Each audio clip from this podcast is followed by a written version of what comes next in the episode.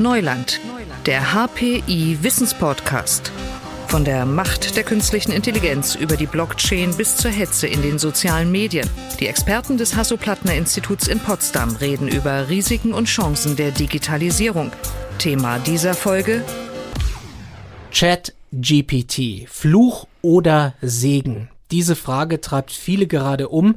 Der Chatbot kann nicht alles, aber er kann schon erstaunlich gute Texte formulieren, auf Anschlussfragen oder Änderungswünsche eingehen. Das ist beeindruckend. Gleichzeitig wachsen die Sorgen, einige fordern sogar einen Entwicklungsstopp für solche KI-gestützten Tools. So steht es zumindest in einem offenen Brief, den unter anderem auch Elon Musk unterschrieben hat. Gewarnt wird vor einer Flut von Propaganda, Fake News, vor der Vernichtung vieler Arbeitsplätze und vor einem Kontrollverlust. Außerdem ergeben sich gerade im Bereich der Bildung ganz neue Herausforderungen. Und über all das spreche ich heute mit zwei Menschen, mit Maximilian Schall, Doktorand am Lehrstuhl Artificial Intelligence Intelligent Systems hier am HPI. Schönen guten Tag, Herr Schall. Guten Tag. Und ich begrüße Katharina Scheiter, Professorin für digitale Bildung an der Uni Potsdam, deren Stiftungsprofessur durch die Hasso-Plattner-Stiftung finanziert wird. Auch Ihnen schönen guten Tag, Frau Scheiter.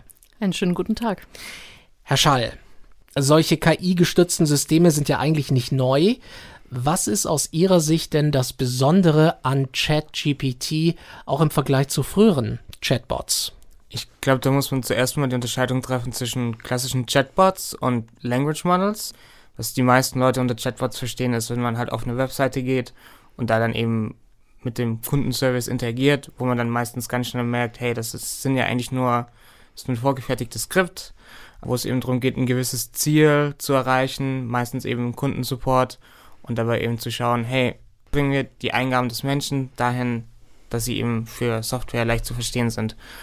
Und ChatGPT ist eigentlich was komplett anderes. Das geht eher Richtung klassische Natural Language Processing, Sprachmodelle, wo es darum geht, dass man Sprache modelliert, indem man anschaut, was ist jetzt das wahrscheinlichste nächste Wort. Und das Schöne oder das Interessante an ChatGPT ist zum einen eben, dass es sehr groß ist. Wir reden hier von Milliarden an Parametern. Und gleichzeitig eben, dass die Datenqualität sehr gut ist, weil man dann mit einem speziellen Algorithmus trainiert hat, dass es eben jetzt ermöglicht, dieses Wissen das die Menschheit hat, eben zu kondensieren und eben leicht verwendbar zu machen. Frau Scheiter, wie nutzen Sie eigentlich Chat-GPT, beruflich oder auch privat? Privat tatsächlich gar nicht so oft, aber ich habe es jetzt doch ziemlich intensiv beruflich genutzt, vor allen Dingen in der Lehre. Denn ich bilde ja hier in Potsdam die Lehramtsstudierenden aus und die müssen aus meiner Sicht tatsächlich über solche Tools Bescheid wissen. Sie müssen damit selber mal gearbeitet haben, um rauszufinden, was kann man damit alles durchaus auch Unterstützenswertes erfahren. Das heißt, wie kann man als Lehrkraft oder eben auch als Schüler, Schülerin solche Chatbots einsetzen? Aber sie müssen natürlich auch die Grenzen kennenlernen und sich der Tatsache bewusst sein, dass ihre Schülerinnen und Schüler damit vielleicht nicht immer auf den richtigen Weg gebracht werden, wenn sie solche Tools auch im Unterricht nutzen oder außerhalb des Unterrichts. Und wie halten Sie es damit, Herr Schall? Eigentlich privat und beruflich so ein bisschen durchmischt natürlich. Ich verwende es eigentlich sehr gerne, um gerade Texte auszuformulieren. Ich mag Schreiben persönlich nicht so gerne. Meine Stärken sind eher im, ich sage jetzt mal im Code schreiben, nicht im Texte schreiben. Und da finde ich schon sehr nützlich. Aber ich verwende es auch oft im, als Sparing-Partner, wir planen gerade eine Lehrveranstaltung und ein Seminar nächstes Semester. Und da haben wir jetzt auch gewisse Teile, wo ich mit ChatGPT mir Ideen geben lasse und schaue, okay, das könnte man in die Richtung machen, das könnte man in die Richtung machen. Einfach so als Brainstorming tun und als Sparing-Partner, weil man, ich sag jetzt mal, Sonntagabends daheim nicht unbedingt mit seinen Kollegen diskutieren kann, sondern eben einfach mal kurz den Computer anstellt und eben mit dem Computer diskutieren kann. Ähm, Frau Scheiter, Sie haben es ja jetzt schon gesagt, Sie lehren im Bereich digitale Bildung an der Uni Potsdam. Wie schauen Sie professionell darauf, auf dieses Phänomen? Also vor, vor welche Herausforderung stellt Sie das auch als Professorin?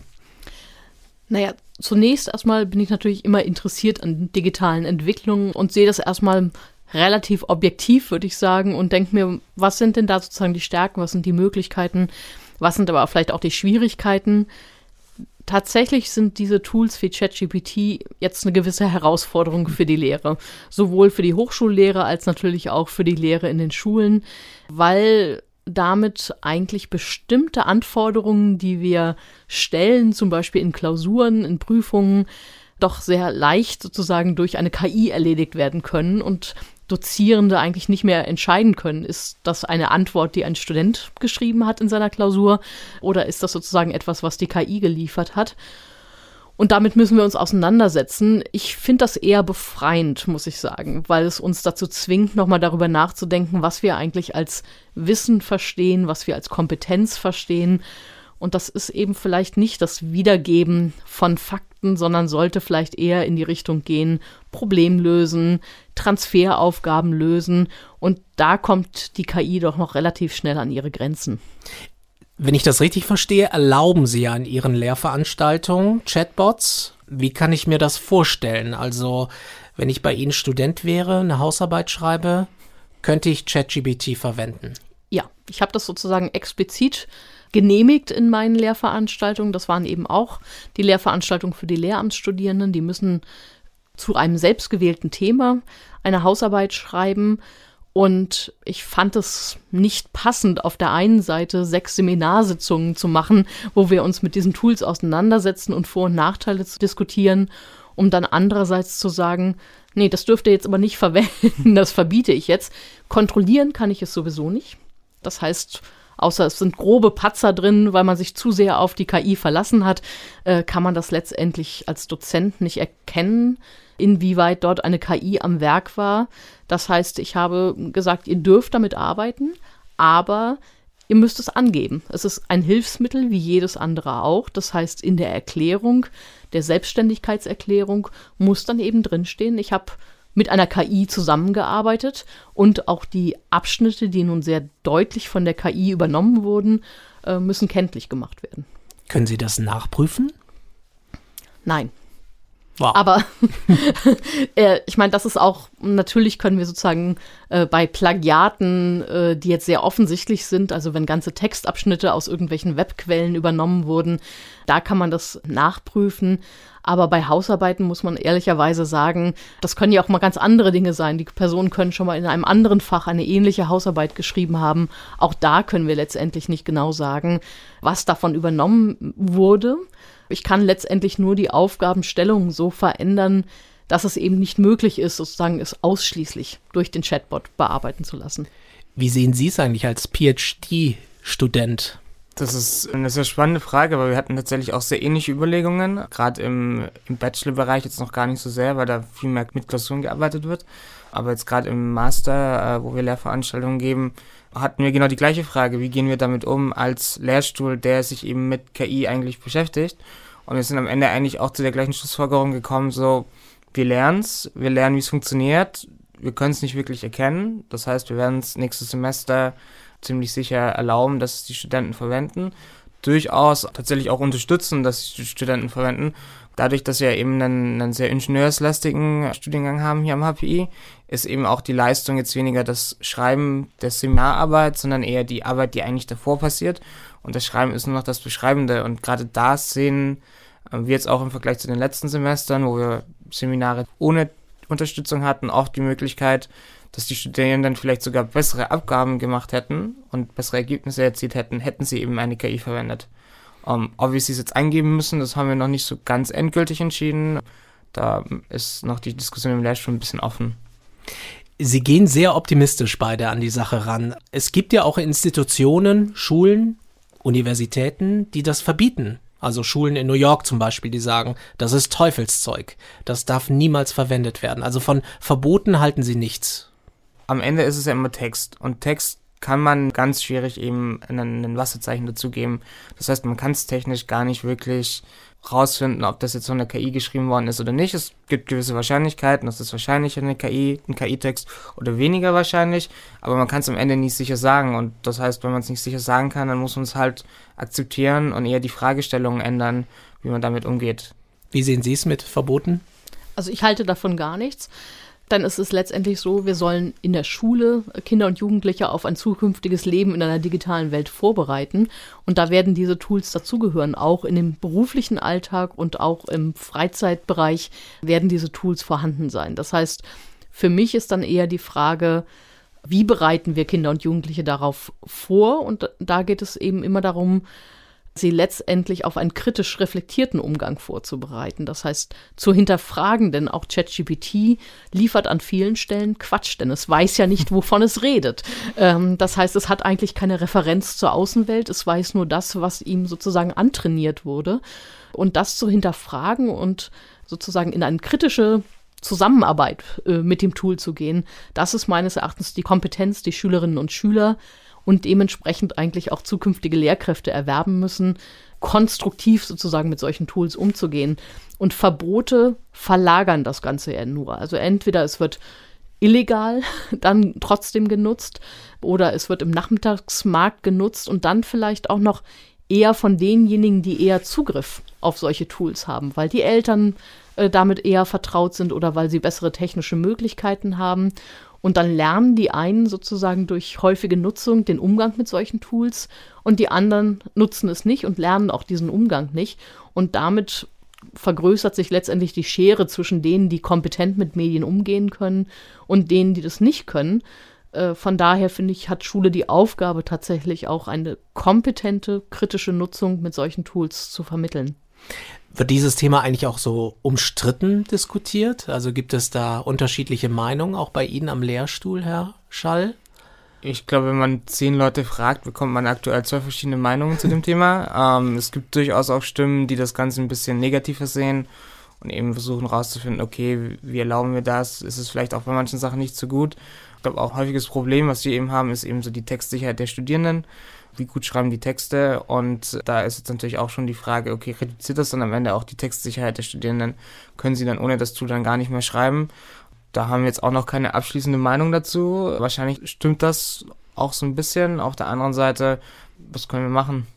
Was können wir machen? Ja. Frau Scheiter, das ist ja ein guter Punkt. Verlernen wir vielleicht das Schreiben dadurch? Das selbstständige Schreiben, das kreative Schreiben, wenn wir es an die Maschine auslagern? Genau, das hängt, glaube ich, ein bisschen davon ab, wie wir es einsetzen. Wenn wir jetzt sozusagen immer sagen würden, ja, das ist die KI, die die Schreibarbeit, die lästige Schreibarbeit übernimmt, dann ist die Gefahr selbstverständlich relativ groß, dass wir das selber die Kompetenzen verlernen. Aber wir könnten es ja auch konstruktiv einsetzen, indem wir sagen, so wie es auch eben beschrieben wurde, die KI hilft mir in meinem Schreibprozess. Die gibt mir Feedback, die macht mir vielleicht auch mal Vorschläge, wie man Dinge besser ausdrücken kann. Wenn ich das dann sozusagen aktiv verarbeite und mir dieses Feedback auch wirklich zu Herzen nehme und davon lerne, dann kann ich auch wieder selber schreiben. Tatsächlich brauchen wir aber eine Diskussion darüber, was müssen wir zukünftig selber können was erwarten wir sozusagen von Schülerinnen und Schülern, was sind Bildungsziele und an welchen Stellen sagen wir auch, da ändern sich Bildungsziele eben mit zunehmender Digitalisierung und dann müssen wir sozusagen neu über Dinge nachdenken. Und Herr Schall, nachdenken müssen ja auch viele Unternehmen. Äh, Sie beschäftigen sich ja im Rahmen des Förderprojekts Mittelstand Digital Zentrum Berlin damit, wie sehen zum Beispiel mittelständischen Unternehmen so Anwendungsbeispiele von ChatGPT aus? Das ist eine sehr gute Frage. Das kann man vor allem zweiteilen. Zum einen sehen wir die Perspektive des einzelnen Arbeitnehmers, der sich jetzt eben aus eigenem Interesse meistens aktiv jetzt damit beschäftigt und sich überlegt, wie kann er jetzt oder er oder sie das Tool bei sich selbst einsetzen, um am Ende eben bessere Arbeitsergebnisse zu erzielen. Das sind tatsächlich gerade die häufigsten Anfragen, die wir bekommen. Gar nicht so von den Unternehmern, sondern eher von den Arbeitnehmern. Weil bei den Arbeitgebern ist es noch gar nicht so, das ist irgendwie klar angekommen, aber da ist noch nicht so der zündende Punkt erreicht, dass sie sagen, okay, sie kommen jetzt auf uns zu und fragen uns und schauen, was wir machen. Und gerade bei den, also bei dem einzelnen Arbeitnehmer merken wir eigentlich sehr häufig ähnliche Sachen, wie wir jetzt privat auch verwenden. Das Sparing eben, wie kann ich Ergebnisse besser machen, das Texte schreiben, das Texte umformulieren. Das ist gerade eine ganz spannende Beobachtung eigentlich zu sehen, wo dann die einzelnen Arbeitnehmer eben ihre, ihre Arbeit umformulieren und am Ende teilweise auch produktiver sind und dann eben beispielsweise auch teilweise fünf Stunden Zeit in der Woche sparen. Ob sie es dann am Ende für mehr Arbeit aufwenden oder einfach nur weniger arbeiten und gleich viel verdienen, das kann ich jetzt auch nicht sagen. Spüren Sie da auch so einen Wow-Effekt nach dem Motto, Huch, die Maschine könnte mich hier auch mal ersetzen. Ich glaube, das hat in den letzten Monaten, haben sich sehr viele Leute gedacht, die das ausprobiert haben. Zum einen auch jeder, der irgendwie mit Text arbeitet, E-Mails schreibt, Werbetexter, ganz oft eben gehört, ja, hm, die machen jetzt aber ganz viel, was ich eigentlich so, was so mein Brot und Butter ist, womit ich eigentlich so den überwiegenden Teil verdiene. Und das ist ja auch im Grafikbereich ist ja gerade auch die ähnliche Schiene, also alles, was so Richtung Art Design geht, da ändert sich ja auch gerade ganz viel. Designagenturen, bin ich auch privat ein bisschen in Kontakt mit denen und da merkt man ganz schön, okay, hier verändert sich was, weil die Kunden auch jetzt ganz anders herkommen und nicht sagen, ich habe hier so eine vage Idee, sondern ich habe hier schon Sachen, mach mir mal das noch ein bisschen besser. Und ob sich das dann am Ende auswirkt, dass man eben mehr Arbeit hat oder nur andere Arbeit oder vielleicht auch weniger Arbeit, das ist eigentlich noch nicht so ganz abzusehen. Aber es wird sich in den meisten oder in vielen Berufen durchaus auch ändern, womit man seine Zeit verbringt. Vielleicht verbringt man mehr Zeit mit den spaßigen Sachen, hoffentlich, oder vielleicht verbringt man aber auch mehr Zeit mit den schwierigeren Sachen, weil die einfachen Sachen ja jetzt praktisch von der AI erledigt werden können. Wir haben ja so eine virtuelle Glaskugel hier in der Mitte zwischen uns. Frau Scheiter, ähm, wohin wird sich das entwickeln? Was glauben Sie? Ich finde das ganz schwer zu sagen. Ich habe tatsächlich in meinem Seminar auch einen Bericht aus England in den Händen gehabt. Da hieß, das war sozusagen so ein ja, Stand der Forschungsübersichtspapier, wo es darum ging, welche Rolle KI spielen wird. Und der Bericht war von 2018. Und da stand gleich im Vorwort drin, es gibt eine Reihe von menschlichen Aufgaben, wie beispielsweise das Produzieren von Texten. Das kann man sich jetzt noch nicht vorstellen, dass eine KI das sozusagen jemals kompetent erledigen würde. Wir sind fünf Jahre später und ChatGPT kommt sozusagen auf den Markt beziehungsweise wird frei verfügbar. Das heißt, ich finde Prognosen da sehr, sehr schwierig. Ich glaube aber auch, dass es in die Richtung gehen wird, wie eben beschrieben, dass wir Entlastung finden von Routineaufgaben und dass die Aufgaben für uns Menschen sozusagen dann eher die schwierigeren Aufgaben sind, die übrig bleiben. Das Bewerten, das Zusammenfügen von Informationen, komplexe Schlussfolgerungen zu ziehen, komplexe Problemlösungen zu gestalten. Und das wird sicherlich eine Veränderung sowohl in dem Bereich des Lernens und Lehrens nach sich ziehen, als auch in der beruflichen Arbeitswelt. Das rüttelt den Arbeitsmarkt kräftig durcheinander, wenn wir das weiterdenken, Herr Schall. Das kann durchaus Auswirkungen haben, ähnlich zur Industrialisierung. Und bei der Bildung, Frau Scheiter, wenn Sie daran denken, das ist ja Ihr Metier, werden sich Schulen verändern? Werden sich Hochschulen dadurch verändern?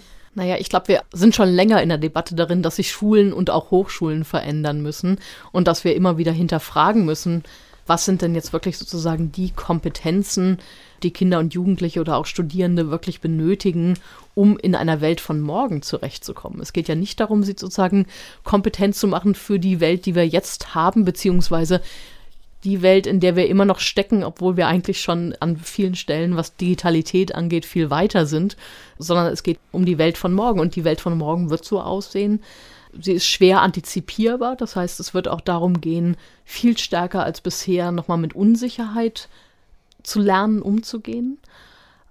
Und wir brauchen ein Hinterfragen, welche Bildungsziele sind uns wirklich wichtig, also auch weil wir damit bestimmte Werte verbinden und welche Dinge sind vielleicht dann wirklich die Aufgaben, die man früher an den Taschenrechner abgegeben hat und die man jetzt vielleicht an bestimmten Stellen an die KI abgibt.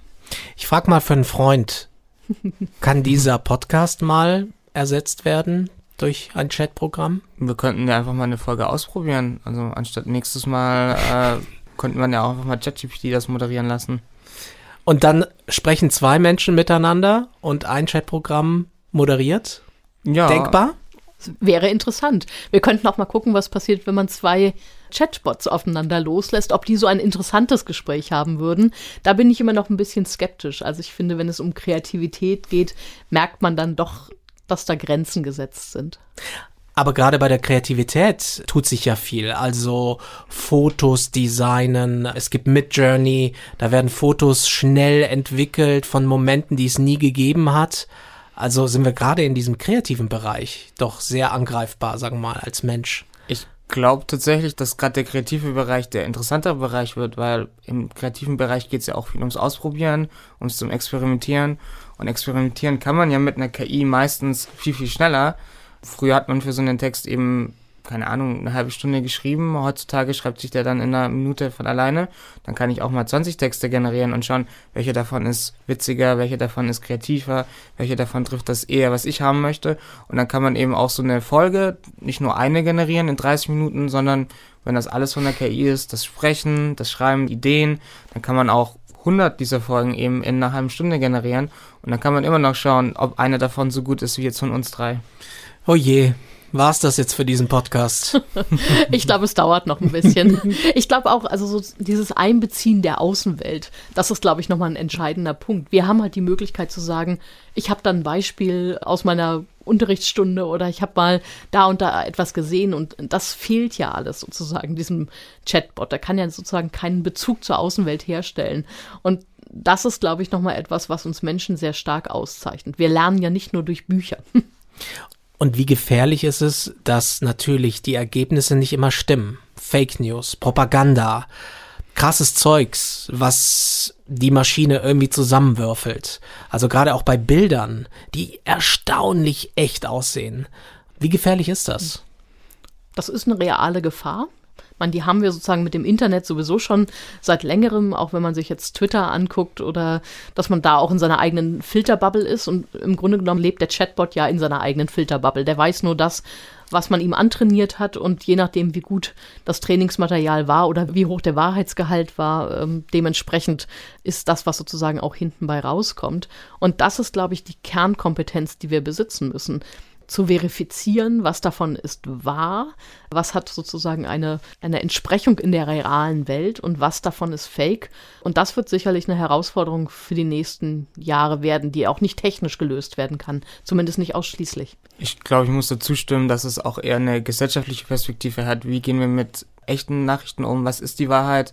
Vielleicht kommen auch Enzyklopädien, die ja in den letzten 20 Jahren ausgestorben sind, dank des Internets, jetzt wieder zurück, weil man jetzt sagt, okay, wir haben jetzt alle Informationen, jetzt wollen wir aber eine sichere Datenquelle haben, welche Informationen sind wahr und welche sind vielleicht nicht so wahr. Und es wird aber auch die spannende Frage sein, wie gehen wir damit als Gesellschaft um, weil Fake-Bilder, Fake-Texte, dafür braucht man ja keine KI, um die zu erstellen.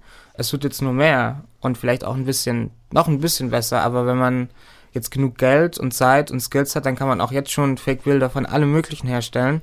Und es wird jetzt wahrscheinlich mehr. Und die Frage ist jetzt halt, wie man das besser verifiziert. Aber das ist, wie gesagt, keine, ich glaube, technisch nicht so einfach möglich, sondern es wird eher eine gesellschaftliche Änderung geben, wie wir mit Nachrichten umgehen.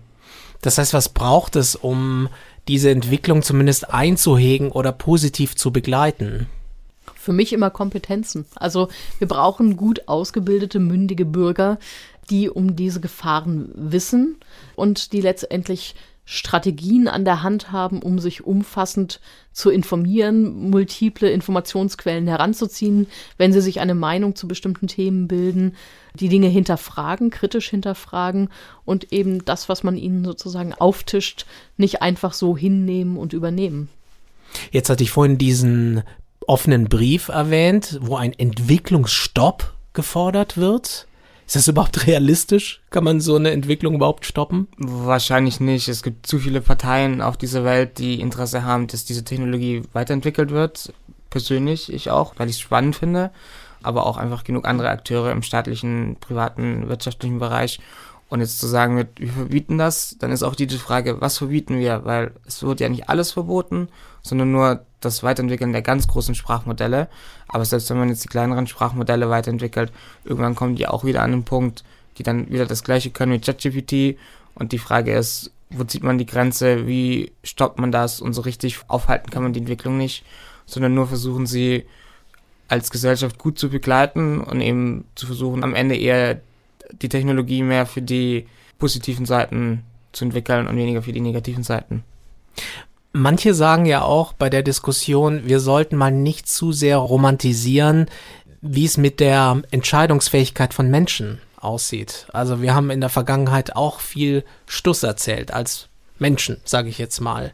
Müssen wir auch darüber mal diskutieren, dass der Mensch eben auch nicht immer die bessere Instanz ist? Absolut. Also ich finde, wo man das sehr schön sehen kann, ist zum Beispiel bei KI-Anwendungen im medizinischen Bereich. Da wissen wir nun wirklich gut, dass Fehler von Ärzten gemacht werden, bei zum Beispiel Befundung von Röntgenbildern, 30 Prozent Fehlerquoten, selbst bei erfahrenen Ärzten. Wir wissen auch, dass KI-Anwendungen in dem Bereich deutlich besser sind. Aber die Frage ist eben dann an der Stelle, wem möchten wir denn eher trauen? Und wir trauen eben eher dann doch dem Arzt als ausschließlich der KI. Das heißt, für mich geht es eigentlich viel mehr um so ein gutes Zusammenarbeiten, sodass vielleicht dann wirklich das Beste aus beiden Welten zusammenkommen kann. Die KI an den Stellen unterstützt, wo sie sehr, sehr leistungsstark ist, nämlich im Erkennen von Mustern in großen Datenmengen äh, und der Mensch aber sozusagen daraus aus der bereitgestellten Information dann Schlussfolgerungen zieht und komplexe Probleme löst. Das sind für mich die Szenarien der Zukunft, dieses Zusammenspiel von KI und Mensch und nicht das eine durch das andere ersetzen. Der Sparring-Partner, ja. haben Sie gesagt. Das finde ich eigentlich ein ganz gutes Bild. Also Sie freuen sich darauf. Am Ende denke ich, dass es wahrscheinlich die Zukunft ist, dass es eben nicht die eine oder die andere Lösung ist. Es sind wieder nicht nur der Mensch oder nur die künstliche Intelligenz, sondern am Ende wird es irgendwie eine Kombination aus beiden Parteien sein, die dann gewisse Probleme angehen. Und ich glaube, das ist ja das Spannende. Alleine im stillen Kämmerchen arbeiten macht nicht so viel Spaß. Teamwork mit anderen Leuten arbeiten macht immer mehr Spaß und es kommen auch die besseren Ergebnisse raus. Das ist mit, wenn man mit einem Menschen zusammenarbeitet so. Warum ist das nicht so, wenn man mit einer KI arbeitet? Spannend. Und ich glaube, es ist jetzt erstmal klar, dass es so ein bisschen unruhig wird, weil viele gar nicht genau wissen, was auf sie zukommt. Aber wenn ich Ihnen beiden so zugehört habe, Frau Schreiter, dann geben Sie den Menschen durchaus Hoffnung. Ich würde dem Menschen durchaus eine Chance sozusagen geben in dem Rennen, dass er, glaube ich, noch eine ganze Reihe von Kompetenzen besitzt, die ihn auszeichnen und die auch nicht so leicht zu ersetzen sind. Von daher finde ich immer, man muss das sozusagen beobachten, man muss gucken, was brauchen wir als Menschen an zusätzlichen Kompetenzen, um damit gut umzugehen und wirklich das Beste draus zu nutzen. Aber ich würde jetzt vor irgendwelchen Horrorszenarien Abstand nehmen. Also die sehe ich tatsächlich nicht auf uns zukommen. Das ist ein gutes Schlusswort. Das war Katharina Scheiter, Professorin für digitale Bildung an der Uni Potsdam. Danke Ihnen sehr, dass Sie heute im Podcast waren. Vielen Dank. Ja. Und danke auch an Maximilian Schall, Doktorand am Lehrstuhl Artificial Intelligence Intelligent Systems hier am HPI. Danke auch Ihnen für den Austausch heute. Alles Gute für den PhD.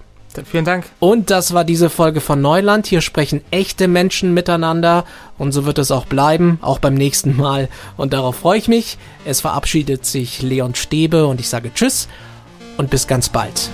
Digitales Wissen verständlich auf den Punkt gibt es bei Neuland, dem Wissenspodcast des Hasso-Plattner-Instituts.